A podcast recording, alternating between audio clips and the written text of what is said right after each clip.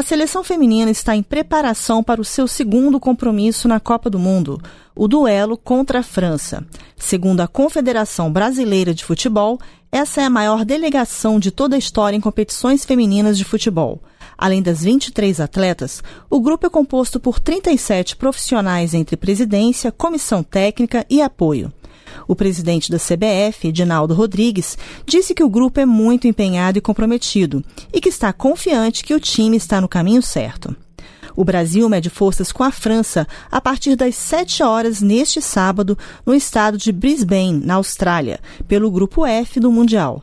Segundo a meia atacante Debinha, a equipe canarinho não deve esperar facilidades diante das europeias, já que o time francês é muito qualificado e exige bastante preparo físico.